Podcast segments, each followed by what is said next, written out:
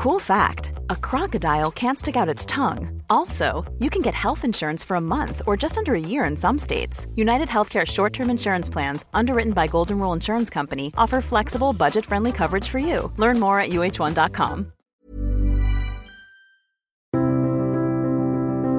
Bienvenue pour cette nouvelle émission de Conflit. Toujours un plaisir de vous avoir chaque semaine pour évoquer ces sujets, des grands sujets géopolitiques. Pouvez également retrouver Conflit en kiosque et sur notre site internet revueconflit.com. Vous le savez, Conflit ne vit que par ses lecteurs, par ses abonnés, par les personnes qui achètent la revue en kiosque. Donc en vous abonnant, en offrant des, abonnants, des abonnements, vous permettez de soutenir Conflit et de nous aider à continuer le, le développement de la revue et à vous offrir notamment ses contenus en accès libre comme ses émissions hebdomadaires. Alors cette semaine, nous allons partir en Iran pour évoquer la question euh, du régime iranien, du fonctionnement, de la complexité également du régime iranien. Et pour en parler, je reçois cette semaine un des meilleurs connaisseurs de, de l'Iran et de son fonctionnement, Emmanuel Arazavi. Bonjour.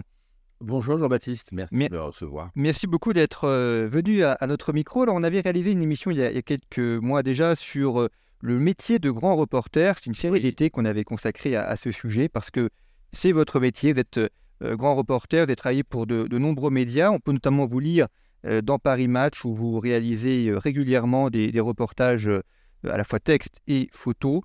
Et euh, l'occasion aussi de, rappeler que pour qu'il y ait des, reportages dans les médias, eh bien, il faut aussi que les lecteurs euh, s'y intéressent et les lisent et puis achètent évidemment les, journaux qui font ça. Ça un coût important de réaliser ces grands reportages, mais c'est essentiel si l'on veut comprendre le monde. Et vous publiez aux éditions du CERF un, ouvrage sur la question iranienne, La face cachée des mollahs, le livre noir de la République islamique d'Iran. Toutes les références sont à retrouver comme chaque semaine sur le site de Conflit. La, couverture de l'ouvrage donne un peu le, ton de ce que vous démontrez. On a un, un mollah avec le, turban et la barbe, et puis euh, derrière lui deux seringues. Alors c'est une forme de tête de mort, mais au lieu d'être des, tibias ou des os, ce sont des seringues, parce que vous montrez dans votre ouvrage les liens euh, forts entre le régime actuel en Iran et les réseaux criminels, les réseaux mafieux. On est en fait à vous lire face à une sorte d'État mafieux ou de, narco-État qui vit par le crime et par, le, par l'argent que rapporte le crime alors oui, c'est exactement ça. Il se trouve que fait, bon, l'État iranien, la République islamique d'Iran, euh, en soi, est déjà en fait hein, un système mafieux. Euh, ce que je développe hein, dans, le livre, qui a passé en fait un certain nombre de partenariats avec des cartels à travers le monde. Alors pas forcément toujours directement euh, via ses proxys. Je vais vous donner un exemple. L'Iran aujourd'hui, la République islamique d'Iran, est liée au cartel colombien et mexicain euh, via son proxy libanais, en fait, au, sud Liban, euh, le Hezbollah. Vous savez que le Hezbollah, en fait, c'est une création du corps des gardiens de la Révolution. Le Hezbollah a été créé au Liban en 1982 par la République islamique, par les Mollahs, euh, dans la perspective, en fait, encore une fois, d'étendre son influence au, Proche-Orient. Vous savez, cette fameuse influence, comment dire, chiite qu'elle veut étendre. Et on y reviendra sans doute, effectivement, euh, le Hezbollah, comme le corps des gardiens de la Révolution dont il dépend, se sont lancés extrêmement vite euh, dans des trafics. Alors d'abord des trafics d'armes, bien sûr, mais aussi en fait des trafics donc, de, drogue. Je parle notamment du livre hein, dans le, dans le du, Captagon, mais aussi, euh, comment dire, dans des trafics en fait d'êtres humains. Alors, c'est, ça, surprend a priori le, lecteur parce qu'on se dit qu'on est face à une république islamique, euh, que euh, le Coran condamne euh, l'usage de drogue ou, de, ou même de ce, genre de, choses, et pourtant il le pratique. Donc, est-ce que c'est une dichotomie complète entre ce qui est promu et ce qui est vécu, ou est-ce qu'ils arrivent à donner une tonalité théologique à ces pratiques? Alors, c'est intéressant votre question. Effectivement, il y a une tonalité en fait théologique qui est donnée finalement à un, comment dire, un dessin qui est un dessin mafieux. Il faut relire en fait les textes. J'écris quelques extraits en fait hein, en préambule du livre des textes de l'ayatollah Khomeini. Vous savez qu'il avait écrit plusieurs, euh, plusieurs ouvrages dans les années 60-70 euh, euh, et qu'une partie de ces textes ont été regroupés et d'ailleurs diffusés en France hein, sous le, nom du, Petit Livre Vert du livre vert de l'Ayatollah Khomeini, dans lequel, en fait, très clairement, on voit son dessin, alors qui n'est pas, est pas uniquement mafieux, c'est un dessin qui est complètement fantasque. hein. Il y a des choses qui sont absolument choquantes, qui, qui couvrent le, le domaine sexuel et qui n'ont absolument rien à voir avec ce qui est écrit dans le Coran, à ma connaissance, que je l'ai lu. Euh, non, on a en fait une, comment dire, je compare dans le livre le, système iranien, vous savez, au système nazi pour plein de raisons. D'abord parce que Khomeini, et vous allez voir où je veux en venir, Khomeini était un adorateur en fait hein, d'Adolf Hitler, qui, euh, qu'il admirait hein, quand il était jeune. Khomeini en fait est très influencé hein, par les frères musulmans et notamment les dirigeants, les dignitaires et principaux théoriciens des frères musulmans égyptiens qui sont eux-mêmes des adorateurs en fait de, d'Adolf Hitler. Mais ce qu'on voit bien dans ces textes, c'est que c'est un type qui est totalement en fait déviant. Et en fait, il va créer euh, une espèce d'idéologie en fait islamiste euh, qui est à la fois en fait une, une sauce en fait de, de, de montée au, au schisme, au totalitarisme, et puis euh, à travers tout ça euh, à l'ultra-violence et évidemment euh, à la sauce à la sauce mafieuse.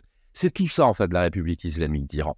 Mais évidemment, pour se maintenir au pouvoir, il faut, il faut tenir en fait la population. Et on tient la population avec une idéologie religieuse qui va utiliser plusieurs symboles. Alors le voile, on parle beaucoup du voile en Iran en fait hein, depuis un an et demi, hein, qui, qui est, qui est très contesté comme, comme vous le savez, la révolution du voile, mais qui va devenir un des piliers du régime. Le voile, c'est une façon en fait, comment dire, d'occuper l'espace euh, visuel euh, pour l'islam dans les rues en fait euh, iraniennes, que ce soit les rues en fait des villes comme des villages. De faire en sorte de tenir les gens, notamment les femmes évidemment, qui ne le respectent pas, ou les maris qui vont accompagner des femmes qui ne seront pas voilées, qui seront aussi en fait arrêtées. Donc on rentre dans un système en fait à la fois idéologique, totalitaire, mais derrière tout ça euh, va se mettre en place tout un système, toute une organisation en fait économique et euh, para-économique, en même temps que paramilitaire, euh, qui va consister en fait effectivement à mettre la main en fait d'abord sur les entreprises iraniennes. Euh, le corps des gardiens de la Révolution, aujourd'hui, tient peu ou prou euh, 60% de l'économie du, hein, comment dire, de l'Iran. Et de cet argent, en fait, que récupèrent à la fois les mollahs et les gardiens de la Révolution. Alors, je fais une parenthèse parce que je ne l'ai pas expliqué, mais les gardiens de la Révolution, c'est l'arsenal, en fait. hein. Enfin, ils tiennent l'arsenal, pardon, à la fois euh, économique et, euh, et paramilitaire, en fait, hein, de l'Iran. C'est une milice hein, complètement paramilitaire. J'explique très souvent, d'ailleurs, que c'est un peu comme la, comment dire, comme la, comme la SS par rapport à la, à la Wehrmacht euh, en Allemagne pendant la Seconde Guerre mondiale. C'est-à-dire que c'est une armée parallèle, idéologique, mafieuse, milice, j'insiste sur ce mot-là, qui a pris le pas en fait sur l'armée euh, nationale euh, iranienne. Et donc en fait, Roménie avec tous ces gens euh, bah, va mettre la main en fait à la fois sur le pouvoir, imposer une idéologie et commencer en fait à flirter avec des, des cartels mafieux. Je parlais tout à l'heure en fait des cartels mafieux sud-américains mais ils vont flirter aussi avec des cartels mafieux russes. Et à vous écouter, on, évidemment, ça, on se rend compte de la, la- la duplicité du régime et, et de son fonctionnement. Mais pourquoi est-ce que les, les émeutes euh, qui ont eu lieu, notamment euh, ces, derniers mois, euh, n'ont pas permis le renversement du régime? Est-ce que c'est parce que le régime tient vraiment le pays, notamment par les gardiens de la Révolution, par la violence, ou si peut-être par manque d'une alternative qui soit crédible? Alors, je vais commencer par la fin, si vous le permettez, Jean-Baptiste. Des alternatives crédibles en Iran, il n'y a que ça. Il y a des oppositions qui ont à leur tête, je parle des différents mouvements d'opposition, des gens extrêmement brillants. Moi, je les connais bien, que d'ailleurs pour faire ce livre, mais aussi pour les enquêtes que je réalise pour Paris Match, j'en ai rencontré en fait un, certain nombre. Je les ai tous rencontrés, je crois d'ailleurs quasiment. Euh, quand vous regardez par exemple euh, les royalistes qui ont euh, Reza Pahlavi à leur tête, c'est un mouvement qui est, euh, euh, comment dire, assez, euh, assez intellectualisé. Ce sont des gens qui ont bien réussi dans la vie, ce sont des gens qui ont un vrai projet démocratique pour l'Iran. Que bien que monarchistes, ils sont pour une monarchie en fait parlementaire. Mais c'est vrai si vous regardez les mouvements qui sont les mouvements républicains, euh, comment dire, de gauche, si vous regardez euh, par exemple aussi même hein, au sein des, des- mouvements kurdes du Komala, euh, vous avez des gens aussi d'un très très bon niveau et qui aujourd'hui sont tout à fait ouverts en fait hein, à composer en fait les uns avec les autres, qui ont bien, alors à l'exception des moudjahidines du peuple, hein, qui sont islamo-marxistes, mais peut-être qu'on y reviendra, je ne vais pas dévelop- développer là, mais excepté cette tendance qui représente quasiment rien en Iran aujourd'hui, vous avez euh, des mouvements d'opposition iraniens qui globalement se parlent, qui essayent de se coordonner, qui ont du mal à le faire parce qu'il n'y a aucun soutien en fait de l'Occident, qui ont des leaders qui sont des leaders assez charismatiques à gauche comme à droite ou comme chez les monarchistes et qui sont capables comment dire, un jour de diriger l'Iran, qui incarne, moi je crois, une promesse hein, démocratique probablement, en tout cas une, promesse en tout cas d'un nouvel Iran, mais avec très peu d'aide, encore une fois, très peu de soutien des, Occidentaux. Et en face de ça, vous avez ces gens qui ont fait la révolution à l'intérieur en fait du pays depuis un an et demi, qui sont pour la plupart, alors qui ne sont pas que des jeunes, parce qu'on voit en fait que globalement, les deux tiers du pays ont manifesté contre le régime iranien. Mmh, c'est énorme. Qui est énorme. On a des, statistiques, des prospectives qui sont faites hein, depuis un an et demi sur l'Iran. On sait en gros que 80% euh, des Iraniens ne veulent plus des mollahs. Je peux même vous dire, je crois que c'est 81% à peu de choses près. Ils ne veulent plus de l'islam politique. Voilà. Et je pèse mes mots quand je dis ça parce que l'islam politique euh, tel que nous, on, l'aborde en France, c'est surtout en fait celui des frères musulmans. il se trouve, j'en parle dans le livre, que Khomeini hein, euh, a mis en place un régime qui est complètement inspiré de l'organisation des frères musulmans, même si ceux-ci sont sunnites et Khomeini est chiite, il s'est complètement inspiré de leur, comment dire, de leur modèle, de leur structure en fait politico-religieuse. Sauf qu'aujourd'hui, ces gens en fait qui manifestent dans les rues de Téhéran n'ont pas d'armes. Ça c'est la première chose. Ce sont euh, pour beaucoup des femmes, les symboles qu'elles utilisent, c'est de retirer leur voile. Hein. Vous le savez, les Iraniennes ne veulent plus entendre parler, pour la majeure partie d'entre elles, du voile islamique, qui incarne évidemment en fait l'islamisme des frères musulmans. Euh, mais quand on n'a pas d'armes, on a beau contester, quand vous avez un régime qui est ultra répressif, le corps des gardiens de la révolution, euh, qui tient quasiment en fait tout l'arsenal répressif, comme je disais en fait iranien, et d'une violence inouïe. Il faut comprendre que les gens qui manifestent, qui n'ont pas d'armes, se font tirer dessus à bout portant.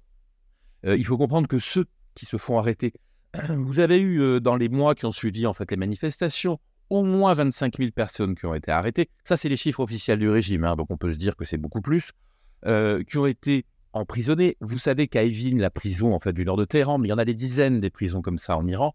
la plupart des gens qui sont arrêtés en fait pour entre guillemets des, délits en fait politico-religieux aux yeux hein, de, des mollahs sont violés, sont torturés. Euh, la répression, elle est absolument, euh, comment dire, elle est absolument totale, elle est horrible. Donc ces jeunes aujourd'hui sans soutien en fait extérieur, ils peuvent pas faire grand chose. Et si vous voulez, il y a une légende aujourd'hui, mais qu'on doit, je pense, hein, euh, à certains de nos diplomates, qui consiste à dire ah, il n'y a pas de leader en Iran, il n'y a personne qui est à la tête en fait du mouvement. Alors j'en suis pas tout à fait certain. Moi aujourd'hui, dans ce que je vois en tant que journaliste, je vois une somme de gens qui sont capables de prendre en fait la Vous avez des gens comme Nasrin Sotoudeh, l'avocate, euh, comment dire, euh, des, droits de l'homme. Je parlais de Reza Pahlavi tout à l'heure. Nasrin Sotoudeh, elle est à gauche. Reza Pahlavi, c'est un monarchiste, donc plutôt sur l'échiquier euh, à droite. Tous ces gens-là aujourd'hui sont capables et incarnent une promesse d'avenir en fait pour l'Iran. Moi, je crois simplement aujourd'hui que il y a un vrai problème, c'est que notre diplomatie ne les soutient pas. Nos diplomaties, je dirais européennes, occidentales, ne les soutiennent pas et continuent, vous le voyez bien d'ailleurs, à discuter. On avait il n'y a pas longtemps le ministre des Affaires étrangères française qui serrait la main euh, de son homologue iranien euh, dans une réunion des Nations Unies, mais qu'on peut comprendre. Hein. après tout, il a discuté avec lui. Nous avons des otages français en fait en Iran, mais il n'était pas obligé de dire ce qu'il a dit, à savoir que l'Iran incarnait la stabilité du Moyen-Orient, ce qui est, euh, comment dire, mmh. pour le moins une absurdité. Alors justement, à propos de, stabilité, il y a un chapitre où vous évoquez les, les réseaux de l'Iran. vous dites notamment que ça passe par le détroit d'Ormuz, par Gaza et par Paris peut-être commencer par Gaza parce que euh, c'est une actualité euh, chaude depuis euh, plusieurs mois maintenant. quels sont les, liens entre l'Iran et, le Hamas, s'il y en a, notamment dans les modes de, financement ou bien d'entraînement possible des combattants du Hamas? Bah, écoutez, alors, effectivement, les réseaux en fait, hein, du régime iranien, ils passent par le Liban, ils passent par le Yémen, ils passent effectivement aussi par Gaza. Moi, j'étais dans la, dans la région de Gaza, il, y a, quelques jours encore pour Paris Match il a été retrouvé, si vous voulez, s'il était besoin de preuves, il a été retrouvé des armes qui sont des armes de fabrication iranienne et qui portent des mentions en fait en persan auprès des, euh, des gens qui ont été capturés en fait par, euh, par l'armée israélienne. Ça c'est une première chose.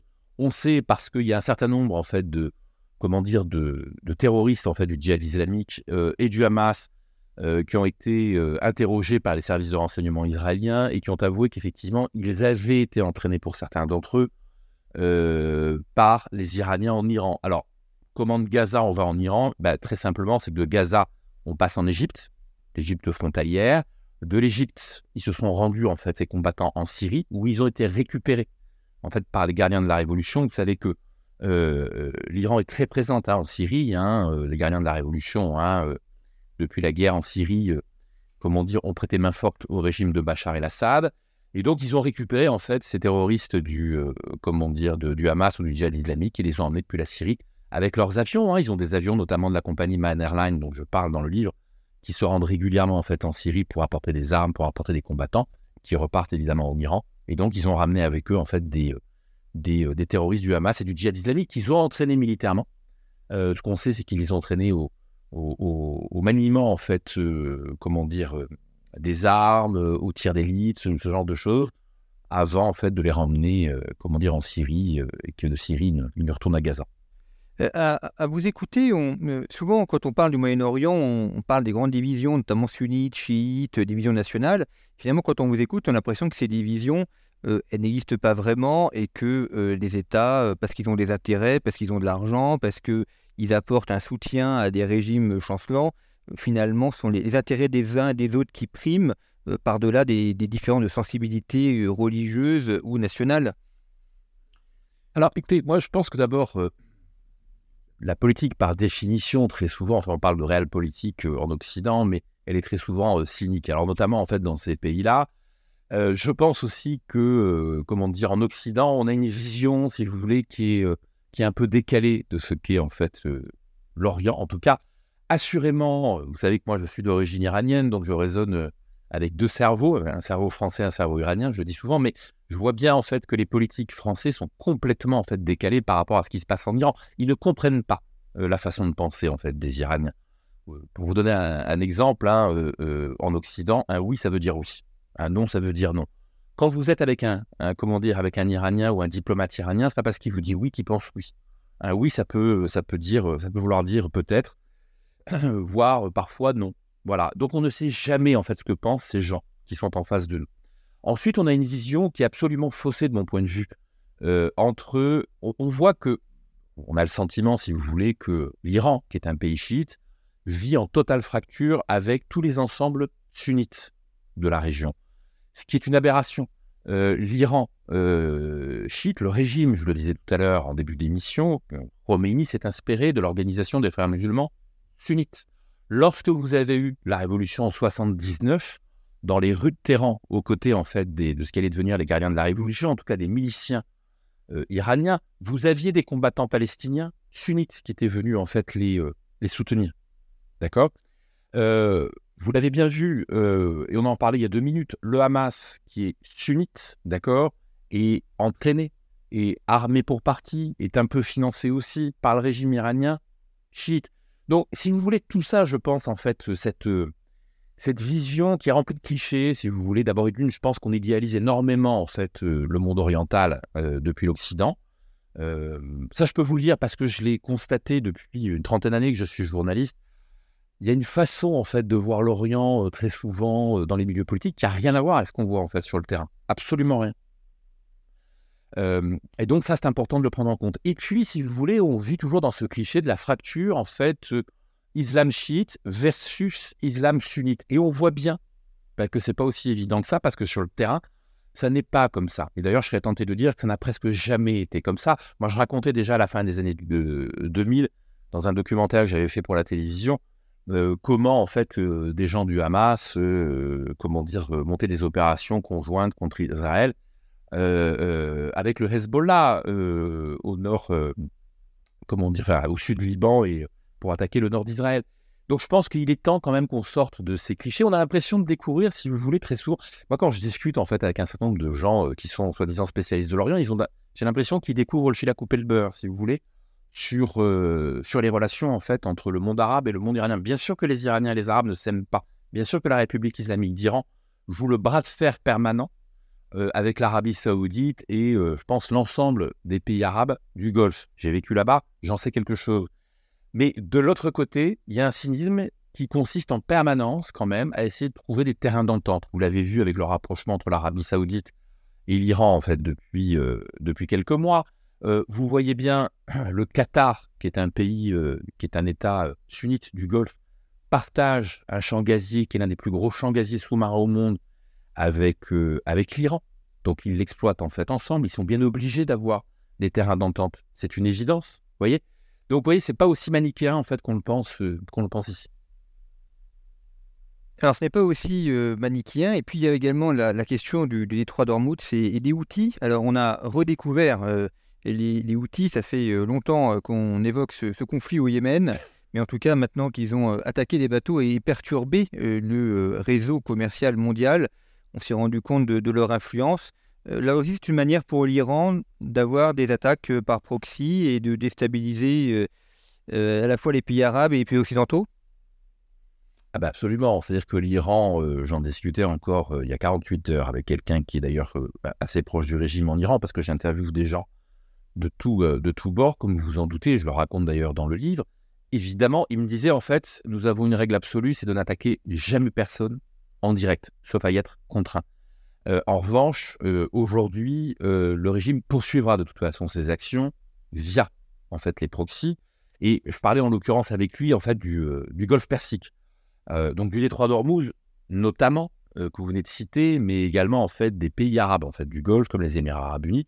Et donc lui me disait très clairement que voilà, aujourd'hui les, ces, pays arabes du Golfe étaient une cible potentielle parce qu'ils disent jamais en cas évidemment les choses telles que les Iraniens, mais en cas en fait d'extrême tension, et qu'évidemment, euh, euh, ce seraient les proxys euh, outils qui, s'il y avait une crise à un moment donné sévère entre l'Iran et les pays arabes du Golfe, probablement qui viendraient, qui viendraient s'en prendre en fait aux, Émirats arabes unis et, à ces pays, aux États voisins. Vous abordez également la, question des sanctions contre l'Iran. Ça fait longtemps que l'Iran a des sanctions.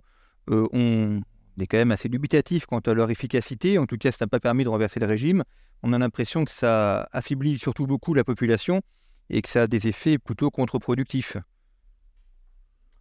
En fait, si vous voulez, les sanctions, il y a deux types de sanctions. Il y a le type, je dirais, numéro un, qui consiste en fait à procéder à des sanctions ciblées, par exemple, contre des dignitaires du régime, contre dignitaires du corps des gardiens de la Révolution.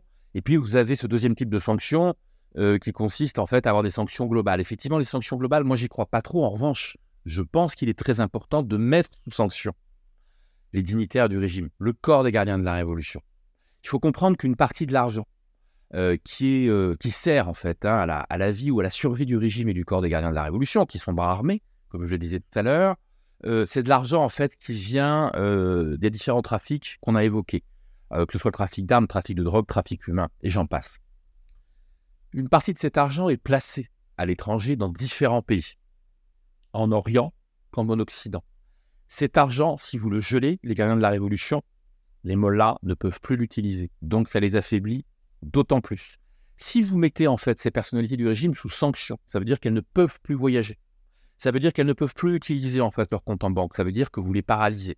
Et donc quand vous avez des sanctions en fait ciblées contre des personnalités, si vous voulez, qui sont euh, un danger, encore une fois, autant pour le Moyen-Orient que pour l'Occident, euh, je rappelle quand même hein, pour les gens qui vous écoutent hein, que l'Iran c'est un pays, on parle beaucoup en fait de, narcotrafic, mais c'est un, État qui pratique le terrorisme, très clairement. Donc si vous, euh, comment dire, gelez les comptes de ces gens-là, si vous les mettez sous sanction, évidemment, vous allez affaiblir le régime. C'est ce que demandent aujourd'hui les Iraniens qui manifestent ou qui contestent le régime à l'intérieur du pays. Donc ça, moi, aujourd'hui, je pense que c'est plutôt une bonne idée. Là où vous avez raison, c'est que les sanctions, qui sont les sanctions, je dirais, de type 1 global, effectivement, elles ont plus vocation à, à, toucher les Iraniens euh, qu'à affaiblir, euh, affaiblir les dignitaires du régime. Alors il y a une région euh, importante qui est le, Kurdistan, vous y consacrez un, chapitre entier. Kurdistan qui est cette, cet espace entre Irak et Iran où il se passe beaucoup de choses, notamment des, combats, là aussi financés par l'Iran, et puis c'est aussi un lieu par lequel se font les différents trafics. Alors, c'est l'un des lieux par lequel en fait se fait euh, effectivement notamment en fait le, trafic d'armes. Alors là, le Kurdistan euh, euh, est situé en fait à la frontière entre l'Iran effectivement et, l'Irak, et donc c'est une zone de passage. C'est une zone de passage pour les contrebandiers. Alors vous avez tout qui passe dans cette zone-là. Vous pouvez avoir autant en fait un téléviseur que des armes, mais c'est une zone qui est extrêmement dangereuse. Et puis parce qu'elle est, contrôlée hein, par les gardiens en fait de la révolution euh, côté, euh, côté iranien, euh, et puis côté irakien, si vous voulez, il y a des milices en fait à la fois chiites ou iraniennes. Vous avez aussi les espions du régime. Enfin, C'est une zone extrêmement dangereuse, sans parler évidemment des gens euh, d'Al-Qaïda ou de Daesh qui continuent en fait à, y être. Donc c'est très très, c'est très dur de s'y rendre d'une part, et euh, c'est très dangereux en fait d'y aller. Mais surtout, moi, ce qui m'a intéressé, en fait, si vous voulez, au Kurdistan, c'est qu'il y a les combattants en fait du Komala, qui sont là l'une des milices en fait kurdes iraniennes, qui combattent contre les gardiens de la révolution, euh, qui sont en permanence sous pression d'ailleurs du régime, du régime iranien. Et je suis allé interviewer chez eux bien sûr leurs combattants, mais le Komala a ceci de particulier, comme une autre milice qui s'appelle le PDKI, d'accueillir, en fait, si vous voulez, des réfugiés euh, iraniens qui ont fui, en fait, l'Iran tout simplement parce qu'ils avaient participé aux manifestations euh, il y a un an et demi, vous savez, euh, contre le voile, donc contre le régime. Et parfois, ces gens-là ont été arrêtés, ont été libérés, mais mis sous surveillance de la police, donc se sont quand même échappés et sont venus se réfugier et puis bah, participe au combat contre le régime iranien au sein du Kobala. Mais il ne faut pas voir ces gens-là simplement comme des gens idéologisés. D'ailleurs, ils le sont de moins en moins parce que ce sont des jeunes. Ce sont en fait des, gens qui continuent le combat parce qu'ils ont bien le, comment dire, la conviction qu'il faut faire tomber ce régime et qu'ils sont bien les seuls aujourd'hui à combattre contre le régime sans soutien aucun quasiment des États occidentaux. Alors, euh, justement, dans ce régime, euh, il y a le, guide suprême, l'ayatollah Ali Ramenei. Euh, que, peut-il se passer lorsque celui-ci décédera? Est-ce qu'il y a quelqu'un, enfin, comment est-ce qu'il va être remplacé? Est-ce que c'est une décision interne ou, un conseil supérieur?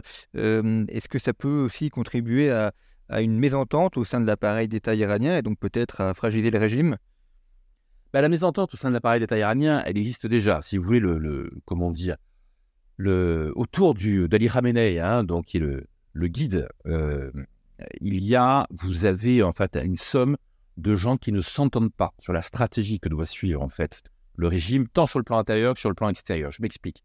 Vous avez en fait les gens qui sont issus du roméinisme, c'est-à-dire les gens qui sont issus de la révolution de 1979 qui était portée par l'ayatollah Khomeini, euh, qui sont en général les plus euh, les plus durs des idéologues et qui considèrent qu'il faut maintenir la répression à tout va en Iran, qu'il ne faut céder en rien aux revendications en fait de la population.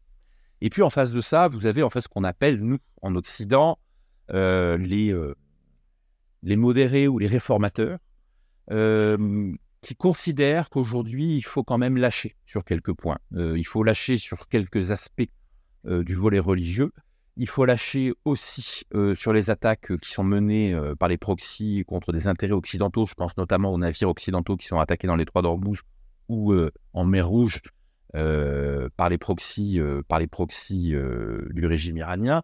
Mais ces réformateurs, c'est eux qui tiennent le business en général de la drogue. Hein. donc ce sont vraiment des voyous et des mafieux. Mais disons qu'ils sont plus pragmatiques et qu'ils préfèrent continuer à mener leur business en fait très tranquillement et qui sont plutôt ouverts à des discussions avec, avec l'Occident. Mais il ne faut pas s'y tromper pour vos auditeurs. Hein. Ces gens-là ont autant en fait de sang sur les mains que les conservateurs et la population iranienne ne veut ni des uns ni des autres. Mais en tout cas, ça montre qu'il y a une fracture et que la, la stratégie, si vous voulez, elle n'est pas uniforme euh, de la République islamique d'Iran. En revanche, euh, aujourd'hui, euh, on est à, quelques semaines au moment, enfin, vous, m'interrogez, on est à quelques semaines en fait, hein, comment dire, de, d'élection en fait de, l'Assemblée hein, qui est constituée autour d'Ali Khamenei. Euh, lui aimerait, parce qu'il est malade, euh, il sait qu'il est de fait sur la fin, il aimerait en fait que, son fils lui succède. Euh, voilà, tout le monde ne l'entend pas en fait de cette oreille. Comme je vous l'ai dit, il y a aujourd'hui des gens, et notamment parmi les réformateurs, mais ils sont de plus en plus écartés, voilà, qui aimeraient, qui aimeraient prendre le pouvoir et infléchir probablement en fait ce qui se passe en Iran. Mais encore une fois, infléchir, ne veut pas dire que l'Iran deviendrait une démocratie, ça resterait un régime totalitaire, d'accord? Simplement un régime peut-être qui déstabiliserait un peu moins, en fait, les, euh, les, pays, euh, les pays frontaliers, donc le Moyen-Orient. Mais en tous les cas, les Iraniens n'en veulent pas. Merci beaucoup Emmanuel Radavi pour ces propos euh, toujours très, très clairs et, très, bien, très bien informés sur, sur l'Iran. votre ouvrage La face cachée des mollahs, le livre noir de la République islamique d'Iran, euh, aux éditions du CERF. Les références sont sur le site internet de Conflit et puis on peut vous lire dans Paris Match pour les, nombreux reportages que vous réalisez euh, pour cet hebdomadaire. Merci beaucoup pour votre fidélité. Quant à moi, je vous retrouve la semaine prochaine.